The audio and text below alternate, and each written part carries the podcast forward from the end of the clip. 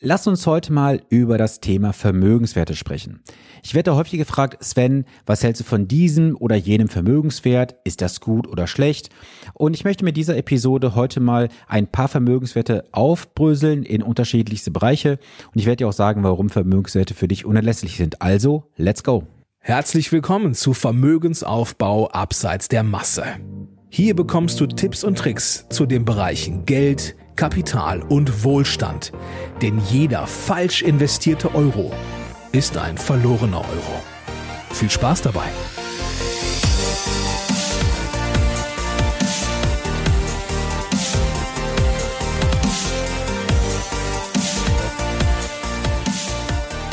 Hi, hier ist Sven, dein wirklich unabhängiger Finanzexperte, der dich in den Bereichen Vermögensaufbau, wie zum Beispiel für deinen Ruhestand, die Vermögenssicherung und die Vermögensstrukturierung begleitet, ohne dass du Angst haben musst, dafür irgendwelche Provisionen zu bezahlen, denn als echter Honorarberater ist dies ein Fremdwort für mich. Ja, und bevor wir in das heutige Thema einsteigen, möchte ich dir kurz ein Feedback einspielen zu einer Episode, die ich jetzt vor kurzem veröffentlicht habe. Dort ging es um das Thema USA und deren Gewichtung und die Frage kam von diesem Partner und dieses Feedback hat er mir gesendet. Let's go. Hallo Sven, danke dir für die Podcast-Folge, hat mir echt gut gefallen, habe ich mir gerade angehört. Am äh, eindringlichsten ist das Beispiel gewesen mit der äh, mit dem äh, Saufkumpan, der eine Kiste Bier schafft, ähm, gegen den ich natürlich nicht ankomme. Und ähm, das merke ich mir auf jeden Fall. Vielen, vielen Dank. Und cool, dass du auch die Nachricht als Aufmacher genutzt hast. Das gibt dem Ganzen ja nochmal ein bisschen mehr Gewicht und Vertrauen für alle, die dazuhören. Also ähm, cool gemacht. Lob und Anerkennung hier auch von meiner Seite als Hörer. Liebe Grüße und noch einen schönen Sonntag. Ciao, ciao. Ja, vielen Dank für dein Feedback und wenn du mir auch mal ein Feedback schicken möchtest, das ich hier veröffentlichen darf, dann schick es mir gerne zu oder falls du auch mal eine Frage haben solltest, dann werde ich auch deine Frage vielleicht im Podcast beantworten oder halt dann auf dem direkten Wege, je nachdem, lass uns da gerne in Kontakt treten. Meine Handynummer kannst du gerne haben, schick mir dazu einfach eine kurze Nachricht bei Instagram und dann freue ich mich auf deine Nachricht. So, lass uns mal zum heutigen Thema kommen. Viele Menschen geben ja Geld für vermeintliche Vermögenswerte aus und jetzt stellt sich ja erstmal die Frage, was ist überhaupt ein Vermögenswert und was stellt ein Vermögenswert dar? Ja, also für mich ist ein Vermögenswert immer dann ein Vermögenswert, wenn diese Anlage oder das Produkt, welches fortlaufend im Wert steigt und oder einen Ertrag abwirft. Kurz gesagt, also echte Vermögenswerte sorgen ab dem Zeitpunkt des Besitzes bei dir für einen wiederkehrenden Geldstrom in dein Portemonnaie. Das ist die Definition für mich von einem Vermögenswert. Jetzt gibt es aber auch sogenannte Gebrauchsgegenstände. Das klassische Beispiel dafür ist das Auto. Also alles, was dir kein Geld nachhaltig in die Kasse wirtschaftet, ist also ein Gebrauchsgegenstand oder eine Liebhaberei. Ja, wenn du jetzt Autovermieter bist, dann ist sicherlich auch das Auto oder die Autos für dich ein Vermögenswert, weil sie Geld in das Unternehmen reinspülen. Gar keine Frage. Das ist aber nicht jeder von euch. So, und jetzt habe ich mir mal so ein paar ja, Vermögenswerte oder Gebrauchsgegenstände, wie man es jetzt sehen möchte, mal aufgeschrieben. Und ich werde jetzt mal diese Bereiche nach vier Kriterien beleuchten. Erstens, gibt es einen fortlaufenden Ertrag oberhalb der Inflationsrate? Zweitens, wie sieht es mit den Unterhaltskosten aus? Drittens, gibt es einen regelmäßigen Cashflow der Anlage? Und viertens, Besonderheiten. Das kann jetzt hier etwas lang werden. Ähm, deswegen nimm dir gerne Zettel und Stift, schreib einfach mal mit und dann kannst du für dich gerne eine Matrix aufbauen und sehen, wie das Ganze ja für dich vielleicht auch persönlich aussieht. Lass uns mal anfangen mit dem ersten Bereich Aktien. Aktien ist natürlich ganz klar, die haben einen laufenden Ertrag durch die Dividendenausschüttung, wenn es Dividenden geben sollte. Und die Wertsteigerung oder die Kurssteigerung liegt oft überhalb der Inflationsrate. Da musst du natürlich jetzt berücksichtigen, wenn du Einzelaktien kaufst, da hast du natürlich ein ganz großes Problem. Dort hast du halt das ähm, Risiko des Unternehmens. Das heißt also, solltest bitte nie auf Einzelwerte setzen, nach meiner Definition, sondern lieber auf einen breit diversifizierten, auf einen breit diversifizierten, Du solltest lieber nach meiner Definition auf einen breit diversifizierten Fonds setzen, der dann das Risiko auch entsprechend mindert. Zweitens, wie sieht es mit den Unterhaltskosten aus bei Aktien? Die sind recht überschaubar. Du hast ja nur eine Depotgebühr von irgendwo zwischen 0 und vielleicht 50, 60 Euro im Jahr. Und bei den Unterhaltskosten solltest du bitte auch aufpassen, dass die Fondskosten jetzt nicht im ähm, oberen Bereich liegen. Also gehen ja von 0,1 bis teilweise 3, 3,5 Prozent laufende Kosten. Denn was sie wenigstens noch wissen, dass bei Fonds diese Kosten, diese sogenannte TER, tagesgenau aus dem Fondsvolumen herausgenommen wird. Das heißt also, ein Fonds, Fonds, der jetzt beispielsweise 0,36 Prozent laufende Kosten hat. Dort wird pro Tag also 0,001 Prozent rausgenommen. Das ist also für dich ganz wichtig zu wissen. Es macht aber jetzt keinen Unterschied aus, ob du jetzt 0,2 oder 0,25 Prozent für einen Fonds bezahlst. Das ist dann eher, ähm, ich sag mal, marginal. Aber es gibt durchaus Fonds, wo du zwei, zweieinhalb, drei Prozent laufende Kosten hast für eine minderwertige Leistung vom Ergebnis. Da macht es also auf jeden Fall Sinn, da mal drüber nachzudenken. Gibt es einen regelmäßigen Cashflow bei Aktien? Durchaus, durch die Dividende, sofern es Dividenden gibt.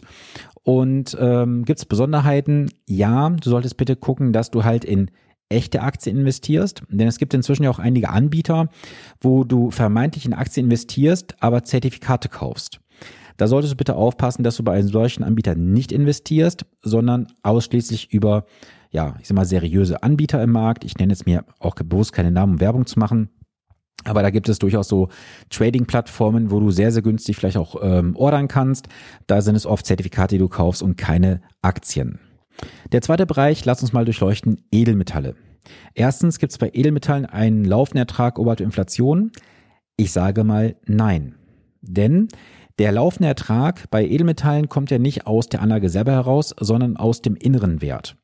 Wenn ich jetzt mal auf die lange Zeit zurückschaue, auf 30, 40, 50, 60 Jahre, dann hast du bei Edelmetallen jetzt nicht so die großen Erträge erwirtschaftet, denn oft werden bei diesen Rückrechnungen halt gewisse Zeiträume abgebildet. Wenn du jetzt aber längere Zeit zurückgehst, dann siehst du auch, dass die Edelmetalle, insbesondere Gold, jetzt nicht die großen Renditen erwirtschaftet haben. Ähm, lass mich jetzt nicht lügen. Ich meine, irgendwo gab es auch mal einen Blogartikel bei mir auf der Seite, wo ich mal die ähm, Renditen zwischen Aktien und ähm, Gold verglichen habe. Und da hat natürlich das Thema Aktien haushoch gewonnen. Schau es dir gerne mal auf der Internetseite an. Also für mich sind Edelmetalle etwas nicht, wo ein laufender Ertrag erwirtschaftet wird. Ähm, Unterhaltskosten, ja, sind sehr gering. Also wenn du jetzt beispielsweise Edelmetalle physisch hältst, hast du bis zu einer gewissen Größenordnung erstmal kein Problem, weil es innerhalb deiner Hausratversicherung abgedeckt ist. Du solltest bitte das immer mit dem Versicherer abstimmen, das sage ich gleich von vornherein. Denn oft gibt es hier durchaus Grenzen innerhalb der Hausratversicherung, bis wo Edelmetalle abgedeckt sind, ohne einen sogenannten Wertschutzschrank. So ein Wertschutzschrank ist auch eine einmalige Anschaffung, liegt zwischen 1500 und 5000 Euro, je nach äh, Vorschrift, die erfüllt werden muss. Das ist also auf jeden Fall schon mal ein Kostenpunkt, den du zu Beginn berücksichtigen musst. Wenn du jetzt Gold irgendwo lagerst, in irgendeinem Zollfreilager oder irgendwo bei einem Anbieter, dann fallen irgendwo zwischen einem und drei Prozent, meine ich, sind es im Jahr an, an Unterhaltskosten. Das musst du natürlich in deine Anlage entsprechend mit einkalkulieren. Ähm, drittens, ein regelmäßiger Cashflow gibt es bei Edelmetallen nicht, weil es ja eigentlich nur ein Rohstoff, wo du entsprechend drauf setzt. Besonderheiten, ja, Du kennst ja meine Vergangenheit, wo ich oft vorgewarnt habe. Du kaufst bitte Edelmetalle immer. Ich betone immer ohne irgendwelche Vertriebsgesellschaften. Du gehst bitte in ein Handelshaus, da gibt es sehr renommierte in Deutschland. Da kaufst du dieses Gold für einen sehr fairen Marktpreis, zahlst kein Agio, keine Verwaltergebühr oder sonst was, wenn du es mitnimmst. Und das machst du bitte immer. Ich betone immer, weil du musst für Gold nicht auf irgendwelche Vertriebsgesellschaften zurückgreifen, die das Gold die überteuert verkaufen und dann von nicht so renommierten Unternehmen. So, der nächste Bereich Immobilie. Da müssen wir jetzt natürlich ein bisschen differenzieren zwischen selbstbewohnt und vermietet. Also bei selbstbewohnten Immobilien hast du natürlich keinen laufenden Ertrag oberhalb der Inflationsrate. Jetzt könntest du natürlich argumentieren und sagen, Sven, dann habe ich auch keine Miete zu zahlen. Ja, das stimmt. Doch oft ist es so, dass wenn du alles mal implizit berechnest, ist die Immobilie selbstgenutzt immer noch teurer als eine eigentliche Vorortmiete, die du normalerweise bezahlen würdest. Ähm, lass uns jetzt erstmal zwei Sachen differenzieren, selbstbewohnt und vermietet. Fangen wir an, selbstbewohnt. Wie gesagt, selbstbewohnt, ähm, laufender Ertrag ist null. Du sparst ja vielleicht hier und da mal ein paar Euro, aber ganz wichtig, ähm, da solltest du bitte alle, und ich betone alle Faktoren einziehen, die zutage treten. Und das, was oft vergessen wird, das verrate ich auch gerne, das ist das Thema Instandhaltungsrücklage. Denn viele Eigentümer glauben, ja, ich habe eine Immobilie selbst benutzt und dann brauche ich ja keine Rücklagen bilden. Ein ganz fataler Fehler. Was meinst du, wie viele Immobilienbesitzer kenne ich, die am Haus nichts machen, weil sie bei der Bank keinen Kredit aktuell bekommen, das Einkommen nicht hoch genug ist und Rücklagen sind gleich null. Also, da solltest du bitte drauf achten. Ähm, Unterhaltskosten, ja gut, selbstbenutzte Immobilie, ist klar, jegliche Reparatur etc. geht auf deine Kappe. Das heißt, dafür brauchst du das angesprochene Thema Rücklagen, was leider oft vergessen wird. Ein regel regelmäßiger Cashflow ist ausgeschlossen, weil du kriegst ja kein Geld in die Tasche zurück. Besonderheiten bei selbstbewohnten Immobilien gibt es sehr, sehr viele. Das würde aber den heutigen Rahmen definitiv sprengen. Wenn du dazu mal eine separate Folge haben möchtest, dann äh, schreib mir gerne mal bei Instagram, bei Telegram oder wo auch immer. Dann mache ich dir sehr gerne dazu mal eine separate Episode. So, lass uns mal Immobilie als vermietetes Objekt betrachten. Gibt es einen laufenden Ertrag oberhalb der Inflationsrate? Ja, ich würde mal sagen, es kommt durchaus drauf an, aber ich würde erstmal sagen, ist gegeben.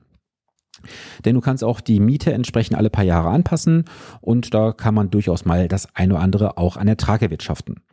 Gibt es Unterhaltskosten? Natürlich gibt es Unterhaltskosten. Du kannst einen Teil der Unterhaltskosten auf den Mieter umwälzen über die Nebenkostenabrechnung. Ein Teil bleibt bei dir. Das kommt immer darauf an, wie groß ist das Objekt, in welcher Lage, gibt es da Besonderheiten. Auch da muss man natürlich dann über den Einzelfall betrachten. Ein regelmäßiger Cashflow, aber sicher doch, jeden Monat am ersten hast du einen Cashflow auf deinem Konto. Von daher ist hier definitiv ein regelmäßiger Cashflow gegeben. Und Besonderheiten bei vermieteten Objekten, da gibt es auch sehr, sehr viele. Ich gebe dir mal so zwei, drei auf den Weg. Das erste ist, schau dir bitte deine Mieter sehr, sehr gut an. Zweitens, schau bitte an, was für Objekte du kaufst. Nicht zu teuer einkaufen, denn das macht die Rendite bei weitem kaputt. Und drittens sollte halt immer auch der Bereich von der monatlichen Rate an die Bank passen. Und auch da gebe ich dir einen ganz, ganz heißen Tipp mit auf den Weg. Diese Quick and Dirty Finanzierung, was die Banken so anbieten, das ist für dich unterm Strich viel, viel zu teuer. Das kann man sehr gut optimieren.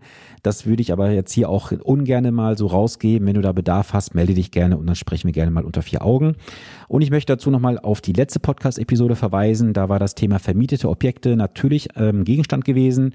Dort hatte ich ein ähm, Ehepaar in der Beratung, die auch bei mir Partner sind. Und da habe ich mit einer Konstruktion bei der Finanzierung das Ganze optimiert von einer Rendite auf 10 Jahressicht von minus 9 oder no, minus 9,5 Prozent waren es, glaube ich, auf minus 5 Prozent reduziert. Das heißt also, das hat hier deutlichen wirtschaftlichen Vorteil gehabt und ich sage dir ganz ehrlich eins, die beiden haben für die Beratung nichts bezahlt nichts bezahlt, keine Rechnung, obwohl sie am Ende sagten, sie würden gerne was bezahlen. Ich habe gesagt, dafür möchte ich nichts haben. Das ist Service bei mir, wenn man bei mir Partner ist. Also, da sieht man auch schon mal, dass mir meine Partner sehr, sehr wichtig sind. So, lass uns mal weitergehen in den Bereich der Kryptowährungen. Ja, das, was gerade so durch die ganzen Gazetten läuft, Kryptowährungen, Bitcoin, ähm, Ripple und wie die Dinger alle heißen. Gibt es einen laufenden Ertrag oberhalb der Inflation? Ganz klar nein, denn Kryptowährung ist eine reine Spekulation. Es ist ein nicht regulierter Bereich und ich persönlich bin kein Freund von Kryptowährungen, sage ich dir ganz offen. Gibt es Unterhaltskosten? Ich glaube, die gibt es durchaus für ähnliche Konten, aber das liegt auch im überschaubaren Bereich, wie mir zugetragen wurde. Ein regelmäßiger Cashflow ist nicht drin, weil, wie gesagt, es ist eine reine Spekulation mit sehr starken Schwankungen. Besonderheiten, ganz klar, du hast das Risiko eines Totalverlustes. Und ich bin ja in den letzten Wochen oft gefragt worden, Sven, soll ich jetzt noch in Bitcoin oder andere Kryptowährungen investieren? Ich sage dir ganz offen, ich persönlich würde in Kryptowährung nicht investieren, weil ich gebe dir auch mal meine Sichtweise dazu mit. Viele wollen in Kryptowährung investieren aus der Angst, weil der Euro, Euro ja zusammenbrechen könnte. Dann ist die Kryptowährung gestiegen und sie tauschen den Kryptowert dann zurück wieder in Euro, obwohl sie dem Euro misstraut haben. Ist das Ganze dann eher eine Spekulation oder eine Investition? Das kannst du jetzt mal gerne selber überlegen. So, kommen wir zum nächsten Thema. Bausparvertrag. Gibt es einen laufenden Ertrag oberhalb der Inflation? Nein. Und ich verstehe auch nicht, wer heute noch bitte als Berater, eher muss man sagen Verkäufer, Menschen Bausparverträge verkauft. Egal welchen Bausparvertrag ich aktuell gegenrechne, das ist alles eine Geldvernichtungsmaschine. Und da brauche ich ja keine großen Cashflow-Rechnungen machen, ich brauche keine Zahlungsströme groß berechnen. Schau dir mal an, was du für Abschlusskosten hast, was du für laufende Kontoführungskosten hast, was für ein popliger, lächerlicher Zins dagegenüber steht. 0,1 Prozent. Und ich verstehe nicht. Und ich könnte jetzt hier echt mit dem Kopf auf den Tisch hauen, wie viele Menschen immer noch so bekloppt sind und einen Bausparvertrag abschließen, weil sie ja irgendwann ein zinsgünstiges Darlehen bekommen.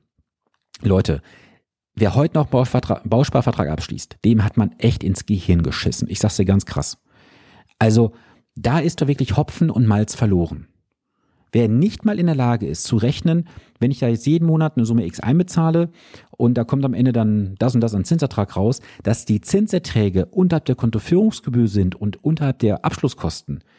Also dann muss man auch sagen, Ein garantierter Verlust, den wird, der wird häufig in Kauf genommen mit dem vermeintlich günstigen Zins. Also, naja, dazu sage ich jetzt ehrlich gesagt auch nichts mehr, sonst äh, läuft das hier noch sehr, sehr lange. So, Unterhaltskosten habe ich gerade schon gesagt, liegt zwischen 8 und 12 Euro im Jahr, wird nicht mal durch die Zinskosten erwirtschaftet, außer du hast sehr viel investiert. Der dritte Punkt, regelmäßiger Cashflow. Ja, der ist da, aber lächerlich gering. Dafür kannst du nicht mal ein Körnerbrötchen mit Salami beim Bäcker leisten im Jahr. Besonderheiten. Ja, es gibt schon Besonderheiten beim Bausparvertrag, denn die Bausparkassen haben ja ihren Reservetopf sehr stark geplündert die letzten Jahre. Und ich glaube auch nicht, dass das Modell Bausparkassen, Bausparverträge noch lange halten wird. Denn das Geschäftsmodell scheint so nach und nach wegzubrechen, finde ich. Was ich so mitbekomme, ob das noch die nächsten zehn Jahre standhalten wird in Deutschland, weiß ich nicht. Ähm, ich persönlich sage mal, das ist der legalste Betrug nach den Lebens- und Rentenversicherungen. So, da sind wir schon beim nächsten Thema Lebens- und Rentenversicherungen. Auch das untersuchen wir mal. Gibt es einen laufenden Ertrag oberhalb der Inflation? Nein. Denn ich mache mit dir auch gerne mal hier die Rechnung. 0,9% Garantiezins minus 2% statistische Inflation macht was? Richtig, garantiert minus 1,1. Ja, und diese 0,9% äh, Garantiezins haben ja auch nicht mehr alle Anbieter, denn viele haben sich ja vom Garantiezins verabschiedet. Ich hatte jetzt auch vor letzte Woche so wieder so einen Fall auf dem Tisch, wo ich echt sagen musste, Leute, bitte mal den Taschenrechner rausnehmen. Ihr müsst keinen hochkomplizierten mathematischen Taschenrechner haben. Da reicht jeder 0815 Taschenrechner. Wenn du weißt, dass du 115.400 Euro einzahlst und du bekommst am Ende knapp 90.000 Euro garantiert raus. Was heißt das denn unterm Strich? Du bekommst garantiert weniger raus, als du eingezahlt hast. Abzüglich Inflation. Und so ein Scheiß wird heute noch verkauft und abgeschlossen. Und ich, ich sag's dir auch wieder ganz offen und direkt.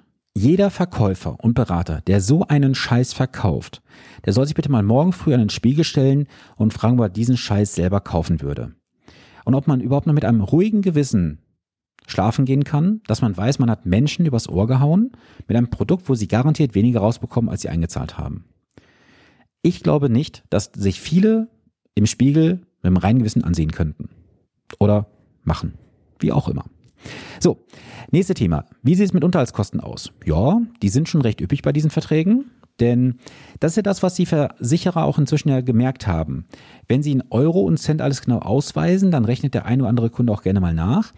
Und jetzt sind viele hingegangen und haben dann inzwischen auch eine Verklausulierung gefunden, wo sie dann sagen, ja, x 0, irgendwas Prozent auf das und das oder 1, Prozent auf diesen und jenen Wert. Das hört sich im ersten Moment sehr gering an. Aber solche Kosten müsst ihr implizit rechnen, exponentiell mal hinten raus.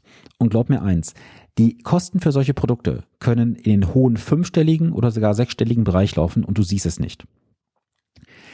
Gibt es einen regelmäßigen Cashflow der Anlage? Nein, gibt es nicht. Äh, außer halt diesen Garantiezins, der eh schon negativ ist. Und die Überschüsse, die versprochen werden, meine Freunde, auch das könnte knicken. Überschüsse fallen drastisch im Markt. Bei dem einen oder anderen Anbieter jetzt nicht, das muss man fairerweise dazu sagen. Aber der Trend geht seit Jahren nach unten. Das kannst du also in der äh, aktuellen Zeit echt vergessen. Besonderheiten bei Lebensversicherungen. Ja, auch da liegen bereits über 20 ähm, Patienten aktuell auf der Intensivstation. Bei der BaFin in der sogenannten engen Manndeckung. Welche Anbieter es sind, sagt uns die Aufsichtsbehörde nicht. Und wir wissen jetzt schon, dass bei diesen Patienten die Lampen irgendwann ausgehen werden. Ich persönlich kann nur von solchen Produkten abraten und ich stehe zu meiner Meinung, die sage ich auch gerne ganz öffentlich. Niemand, aber auch wirklich niemand braucht eine Lebens- oder Rentenversicherung für den Vermögensaufbau. Das macht nur einen reich, den Verkäufer und den Anbieter. Dich macht dieses Produkt eher arm, du kannst es dir sparen und auch dieses Ammenmärchen, was immer kommt, eine lebenslange Rente. Wenn ich dir sage, du kriegst die Rente bis 115 bezahlt und auch so kalkuliere, dann wirst du garantiert am Ende auch deine Rente lebenslang bekommen, denn ich weiß, dass du vor 115 Jahren versterben wirst. Und da kann jetzt auch gerne jeder kommen. Ähm, es gibt Möglichkeiten, solche Verträge komplett zu berechnen, wie alt du werden musst. Man kann rechnen, wie hoch der Effektivzins ist unter gewissen Aspekten. Also ich kann jegliche mathematische Funktion in solchen Verträgen berechnen. Da soll mir keiner kommen und sagen, das rechnet sich trotzdem. Diese Rechnung, dass sich das lohnt, das will ich sehen und die pflücke ich auch gerne auseinander. So, nächste Thema. Gesetzliche Rentenansprüche. Da streiten sich ja die Gelehrten aktuell sehr, sehr stark. Der eine sagt, jo, gesetzliche Rente lohnt sich, der andere sagt weniger. Gibt es einen laufenden Ertrag über der Inflation? Ah, ich sag mal so, es gibt Jahre, da gibt es eine gute Rentenanpassung, aber nicht jedes Jahr. Aber im Mittelwert liegen wir bei der Rentenanpassung unterhalb der Inflationsrate von zwei Prozent. Also der laufende Ertrag ist gleich unterhalb der Inflationsrate, also negativ. Unterhaltskosten hast du ja so gesehen keine, weil die deutsche Rentenversicherung ja irgendwo ihre Kosten verklausuliert und trotzdem kassiert. Wo auch immer, weiß ich gerade nicht aus dem Kopf. Aber Unterhaltskosten fallen für dich erstmal nicht an. Ein regelmäßiger Cashflow der Anlage hast du ja nicht, weil du zahlst ja ins Rentensystem ein, erwirbst damit Entgeltpunkte, also diese EPs auf der Rückseite dieses Lügenblättchens. Und ähm, faktisch ist es ja so, dass du keinen verankerten Anspruch hast auf einen festen Betrag. Da wird zwar gesagt, ein Entgeltpunkt sind dann irgendwie 28 Euro irgendwas, aber es kann sich jederzeit ändern. Und du kannst ja heute schon die Rechnung machen. Das sage ich dir jetzt gleich unter Besonderheiten. Punkt 4. Eins ist richtig, das muss man fairerweise sagen. Die deutsche Rentenversicherung hat alle Krisen und alle Kriege überstanden. Das muss man ihr lassen. Fairerweise aber auch gesagt, wird die gesetzliche Rente die neuen äh, zukünftigen Rentner nicht mehr ausgiebig versorgen können. Denn rechne mal ganz einfach durch, wenn du heute durchschnittlich brutto verdienst, das sind, ich glaube, irgendwo 38.000 Euro aktuell, dann bekommst du einen Entgeltpunkt. Wenn du jetzt 40 Jahre arbeitest und dann mal ganz grob 30 Euro Entgelt, äh, pro Entgeltpunkt, dann hast du 40 mal 30 gleich 1200 Euro. Darunter geht Krankenversicherung, Pflegeversicherung, Steuern und Inflation. Das heißt, du bist, wenn du 38.000 Euro brutto verdienst im Jahr, gerade mal auf ungefährem Hartz-IV-Niveau vom heutigen Niveau her. Wenn du jetzt weniger als 38.000 im Jahr verdienst, ja, dann kannst du ja gerne mal ausrechnen, was das für dich genau ausmacht. Wenn du wissen möchtest, was es für dich genau ausmacht, ähm, schick mir gerne Nachricht. Ähm, ich sag dir, was ich brauche, dann rechne ich das gerne mal aus, dann bekommst du von mir eine kleine Berechnung dazu geschickt. So, ich habe noch vier Sachen, die ich mit euch durchgehen möchte. Ich mache das jetzt mal in dieser Episode durch, obwohl wir jetzt schon knapp 22 Minuten durch haben. Der nächste Bereich ist Grundstücke. Also ich habe in den letzten Wochen auch mit vielen Menschen gesprochen, die haben jetzt Grundstücke gekauft, aus Versteigerungen zum Beispiel oder durch Erbschaften erhalten. Die Grundstücke haben ja keinen laufenden Ertrag oberhalb der Inflationsrate, weil es gibt ja keinen regelmäßigen Cashflow. Der Ertrag kommt erst dann zustande, wenn verkauft wird oder wenn bebaut wird. Dann hast du ja aus dem Bereich des Grundstücks mit der Immobilie verbunden auch entsprechend den Cashflow, sage ich mal. Unterhaltskosten sind überschaubar. Du hast natürlich die entsprechende Grundsteuer zu zahlen und du musst das Ganze auch entsprechend versichern, falls sich jemand auf deinem Grundstück da irgendwo das Bein brechen sollte, wegen Verkehrssicherungspflichten etc. Aber das ist oft in der Privathaftpflichtversicherung inkludiert. Vielleicht machst du auch eine separate ähm, Haus- und Grundbesitzerhaftpflichtversicherung. Klär das bitte mit deinem Versicherungsvertreter oder Makler ab. Ähm, regelmäßiger Cashflow der Anlage, wenn es verpachtet ist, vermietet ist ja, gerade insbesondere bei Ackerland. Aber ansonsten, wenn es halt nur Land ist, was du besitzt, wo du spekulierst, dass mal vielleicht Bauland wird, dann hast du natürlich keinen regelmäßigen Cashflow. Besonderheiten bei Grundstücken, da kommt natürlich ein zum Tragen die Lage. Ähm, ich weiß, dass viele Grundstücksbesitzer heutzutage darauf warten, gerade so in gewissen Bereichen zu kaufen, weil sie dann glauben, sie könnten dort vielleicht mal irgendwann Bauland ähm, besitzen, was dann teuer verkauft wird. Du musst aber unter allen Berücksichtigungen eins berücksichtigen was in Deutsch, unter allen Berücksichtigungen dies berücksichtigen. Also unter allen Aspekten folgendes berücksichtigen, so wollte ich sagen. Ähm, du musst bei allen Investitionsgedanken, die wir gerade auch schon hatten, die noch kommen, immer gucken, was hast du laufend pro Jahr für Abflüsse vom Kapital, wann kommt der Return für den Erlös vielleicht und was ist netto explizit übrig geblieben nach Berücksichtigung aller Kostenpositionen. Das ist nämlich etwas, was oft vergessen wird. Das sieht zwar geil aus, wenn du sagst, super, ich habe jetzt fürs Grundstück, ich sag mal, 300.000 Euro bekommen, Du hast vielleicht 200.000 Euro bezahlt, hast über die Jahre aber die Grundsteuer gehabt von, was weiß ich, vielleicht im Jahr 1500 Euro. dann kommt das ein oder andere hinzu, dann stehst du da letztendlich und dann ähm, bist du halt auf der Ebene, dass du sagst, super, ich habe jetzt 100.000 Euro Gewinn, hast aber vielleicht 30, 40.000 Euro an ähm, Unterhaltskosten gehabt, die nicht berücksichtigt und das macht natürlich schon eine andere Rendite unterm Strich. So, gehen wir mal zum nächsten Thema Auto. Ja, Auto. Wenn du jetzt nicht gerade Autovermieter bist, dann trifft das jetzt für dich nicht zu. Ähm, laufender Ertrag für Autos oberhalb der Inflationsrate? Nein. Außer du hast einen Oldtimer und Oldtimer sind natürlich auch eine sehr, sehr ja, besondere Spezies, denn gerade bei Oldtimern musst du berücksichtigen, es ist auch eine Spekulation. Du weißt nicht, wie Oldtimer in Zukunft steigen werden. Du weißt nicht, ob dieses Modell vielleicht auch in Zukunft gefragt sein wird. Und was hinzukommt, auch das Thema Unterhaltskosten. Da sind wir schon bei Punkt zwei. Oldtimer können je nach Zustand, je nach ähm, ja, Vorhaben von dir auch sehr hohe Unterhaltskosten ausmachen. Ein regelmäßiger Cashflow, ich sag mal bedingt. Ich kenne Menschen, die haben Oldtimer, die lassen auch gerne mal diese Oldtimer dann für Fernsehsendungen vermieten, da werden auch mal irgendwo zu Shows ausgestellt und so. Da gibt's ein bisschen an Return, natürlich, aber die Frage ist, unterm Strich deckt das dann die Unterhaltskosten und halt die Spekulation in die nächsten Jahre hinein. Besonderheiten bei Autos, ich sag's dir ganz offen, ein Auto ist ein Gebrauchsgegenstand. Es ist keine Investition oder kein Vermögenswert im klassischen Sinne, sondern es ist eher ein Liebhaberstück vielleicht. Sagen wir es mal so. So, jetzt habe ich noch zwei Sachen, Spareinlagen und Konto. Also ich glaube, dazu brauche ich nicht viel sagen. Wenn du meinen Podcast schon länger verfolgst, dann weißt du, Girokonto und Tagesgeld und Spareinlagen generell aktuell ist ähm, der Ertrag unterhalb der Inflation und das deutlichst. Das schon seit vielen, vielen Jahren. Unterhaltskosten hast du natürlich indirekt, weil du weniger Zinsen oder Erträge bekommst, als die Inflation wegnimmst. Also hast du Unterhaltskosten effektiv. Ähm, regelmäßiger Cashflow, ja, der ist da, nur vielleicht sehr gering. Also erstmal ohne Flachs, ich kenne Menschen, die haben gutes Geld bei der Bank liegen und kriegen im Jahr so viel Ertrag, dass sich gerade mal beim Bäcker ein Körnerbrötchen mit einem kleinen Kaffee leisten können. Und das ist nicht viel. Und da kann ich nur jeden ja, Zuhörer aktivieren, kümmert euch verdammt nochmal um eure Geldanlage. Wenn ihr es nicht macht, wer soll es dann tun? Es wird nicht besser die nächsten Jahre, es wird schlimmer werden. Und wir sind aktuell schon auf einem Niveau, wo wir schon im Negativbereich sind unterm Strich. Und dieses Negative wird noch viele Jahre anhalten. So, und komme jetzt nicht mit, ja, da ist der Aktienmarkt ja aufgeblasen, Immobilienpreise sind aufgeblasen. Leute, wenn wir in der Blase sitzen würden, dann kriegst du es auch auf deiner Ebene mit, mit den Spareinlagen. Und egal was kommt die nächsten Jahre, ich persönlich bin überzeugt, dass Aktien immer noch die beste Anlage sind, die du aktuell tätigen kannst, unter jeglichen Aspekten von ähm, Anschaffungskosten Unterhaltskosten, Ertrag und Risiko. Definitiv. So, äh, zurück zum Thema. Da hatten wir Spareinlagen und Konten. Besonderheiten, ja, du vernichtest aktuell Geld. Und glaub mir auch eins, das, was dir jeder erzählt, dein Geld bei der Bank ist sicher. Das stimmt nicht. Denn guck dir die Statuten des Einlagensicherungsfonds an. Da steht drin, ein Rechtsanspruch auf Leistung oder Einschreiten des Einlagensicherungsfonds bestehen nicht. So, das kannst du gerne mal vor Zunge zergehen lassen, ob das eine echte Sicherheit ist. So, jetzt noch ein ganz wichtiges Thema Firmenbeteiligungen. Ähm, bei Firmenbeteiligungen, ich bin schon ein großer Freund davon, wenn man das Geschäftsmodell des Unternehmens versteht und weiß, worauf man sich einlässt, definitiv.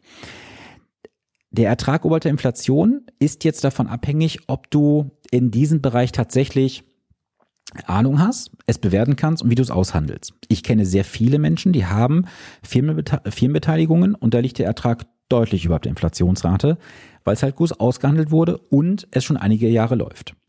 Und als Kosten überschaubar. Vielleicht hast du hier und da nochmal ein paar Steuerberaterkosten, je nach Konstellation, ob jetzt das Ganze mit einer Kapitalgesellschaft läuft oder ob das einfach als privater Geldgeber funktioniert. Kommt drauf an.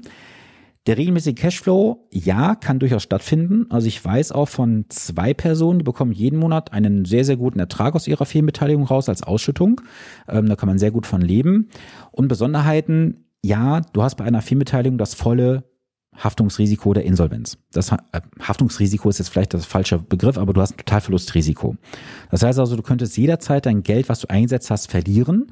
Deswegen solltest du in diesem Bereich auch sehr genau prüfen, wo du dich beteiligst.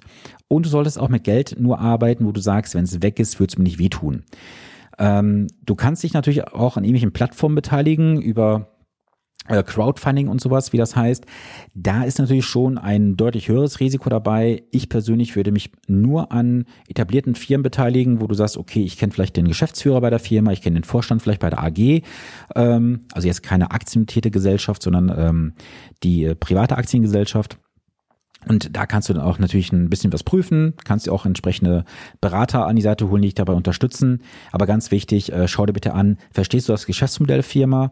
Verstehst du, was die machen? Schau dir die Zahlen aus den letzten Jahren an und frag dich einfach, kannst du wirklich hier mit gutem Gewissen dein Geld drei, vier, fünf oder zehn Jahre investieren? So, jetzt haben wir viele Sachen besprochen und ich hoffe, du konntest jetzt die einzelnen Vor- und Nachteile für dich mal mit auffassen. Wenn nicht, hör gerne nochmal die Podcast-Episode an, die jetzt etwas länger ist als gewohnt. Und wichtig ist, egal wie du investierst und wo du investierst, deine Investition muss zu deiner Planung passen und nicht zu der Planung von irgendeinem Berater oder Verkäufer. Natürlich habe ich hier und da auch mal so meine Meinung reingebracht. Das ist meine persönliche Meinung, soll auch keine Beratung jetzt im klassischen Sinne darstellen.